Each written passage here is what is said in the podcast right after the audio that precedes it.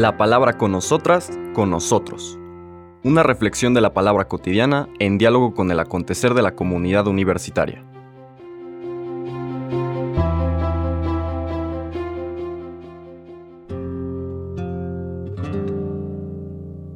Hola, buenos días.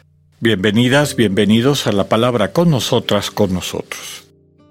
Hoy es lunes 19 de septiembre de la vigésimo quinta semana del tiempo ordinario. Continuamos nuestra meditación del Evangelio de San Lucas en el capítulo 8 versículos 16 al 18.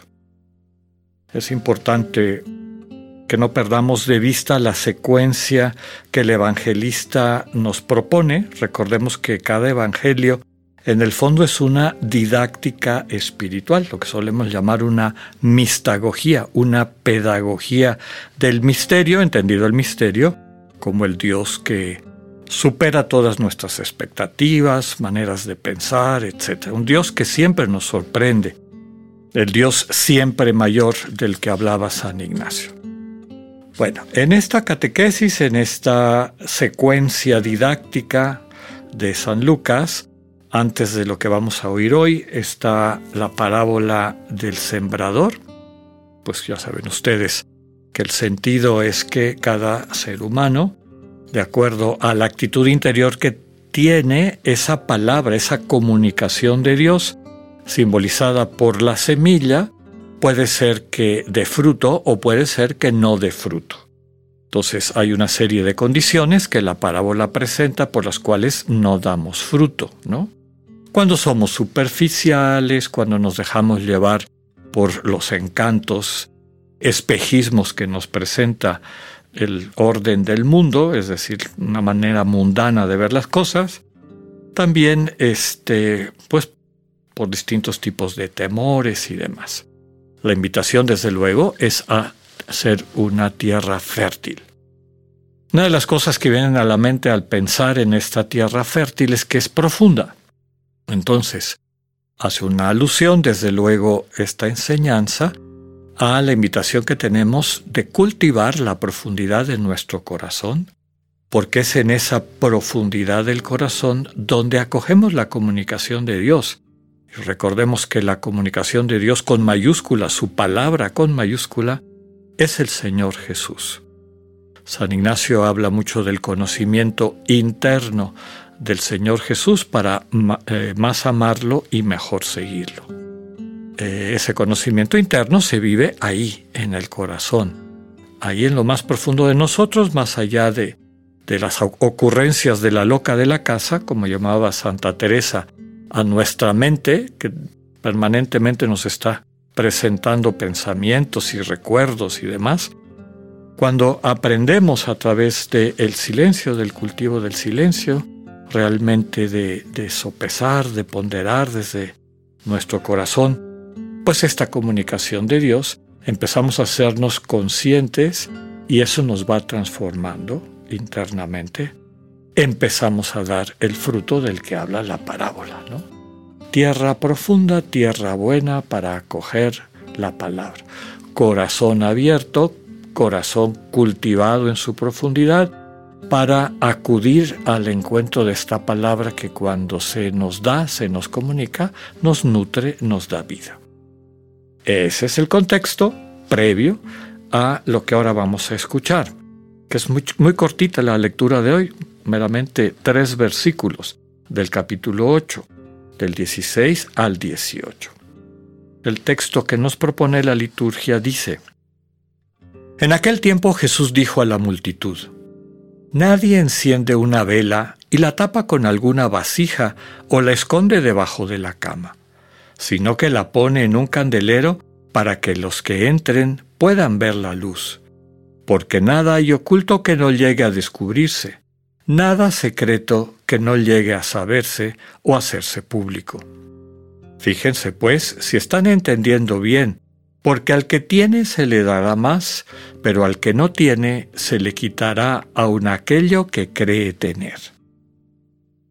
Palabra del Señor. De entrada es muy eh, sugerente y nos puede ayudar los espacios donde este dicho de Jesús está acomodado en otros evangelios, en particular en el Evangelio de Mateo. Recuerden ustedes que en el Evangelio de Mateo está en el capítulo quinto, al final de las bienaventuranzas. Recordamos que las bienaventuranzas son el proyecto, ¿no? Dios nos invita a tener espíritu de pobres, es decir, espíritu de saber que todo lo más importante de la vida es don, es regalo, y que ese regalo se nos va a dar permanentemente, eso nos lleva a ser compasivos, misericordiosos, a secar las lágrimas de los que lloran, preocuparnos por los que tienen hambre y sed de justicia, etc. ¿no? Dicho en otras palabras, el Señor invita a su comunidad a que transforme el mundo para bien, en particular a quienes sufren, a quienes viven esta situación de, de marginación, de malestar. Al final de las bienaventuranzas vienen dos expresiones que están para animar. Una, ustedes son la luz del mundo y la sal de la tierra. Cuando habla de la luz del mundo, introduce Mateo este texto, ¿no? Nadie enciende una luz, una vela y la tapa con una vasija o la pone debajo de la cama.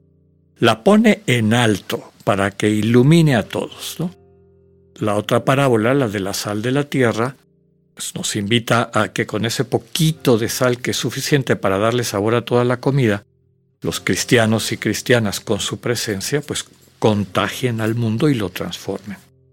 ¿Por qué hago este vínculo con Mateo? Porque Mateo termina estas dos con un dicho de Jesús que nos permite entender el contexto por el que lo pone Lucas, ¿no?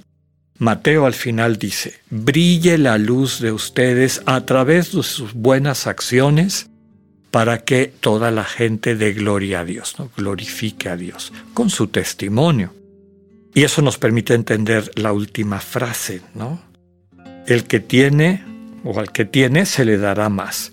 ¿En qué consiste la luz del cristiano? La luz del cristiano es el amor de Cristo, ya lo decíamos al hablar de la parábola de las vírgenes prudentes y las vírgenes imprudentes, el aceite que tiene la lámpara prendida es el amor de Dios. Ese no se puede comprar como pretendían las, las vírgenes imprudentes. Ese es un regalo. Día con día Dios llena nuestra lámpara de este aceite de su amor, ¿no? Aceite de su amor que es su comunicación, comunicación que decíamos al principio, el Evangelio de Lucas nos había invitado inmediatamente antes a que la pudiéramos recoger en tierra profunda. El amor de Dios, simbolizado con la semilla, simbolizado con el aceite, simbolizado aquí con la luz que estamos llamados y llamadas a ser, solamente se puede mantener en la medida en que estamos vinculados al Señor, en que día con día, eh, de manera constante y consciente, acogemos su comunicación amorosa. Si nos distraemos, llegará el momento en que nos quedemos sin nada. Y es lo que está al final de estos dichos, ¿no? Al que no tiene y al el que no cultiva, eso que cree que tiene se le, se le seguirá secando. Y llegará el momento, sin darse cuenta, de que se quede sin nada.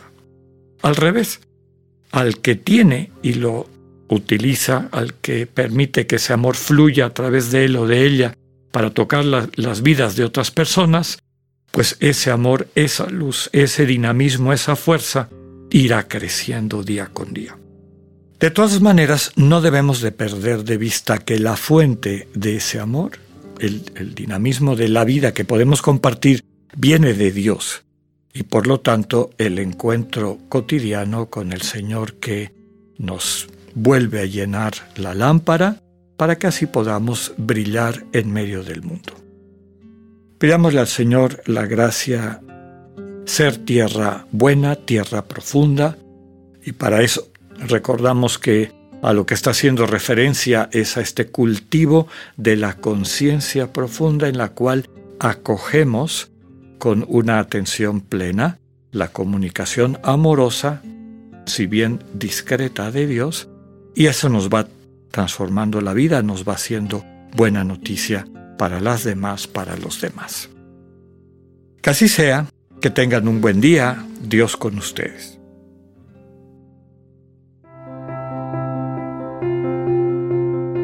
Acabamos de escuchar el mensaje del Padre Alexander Satirka.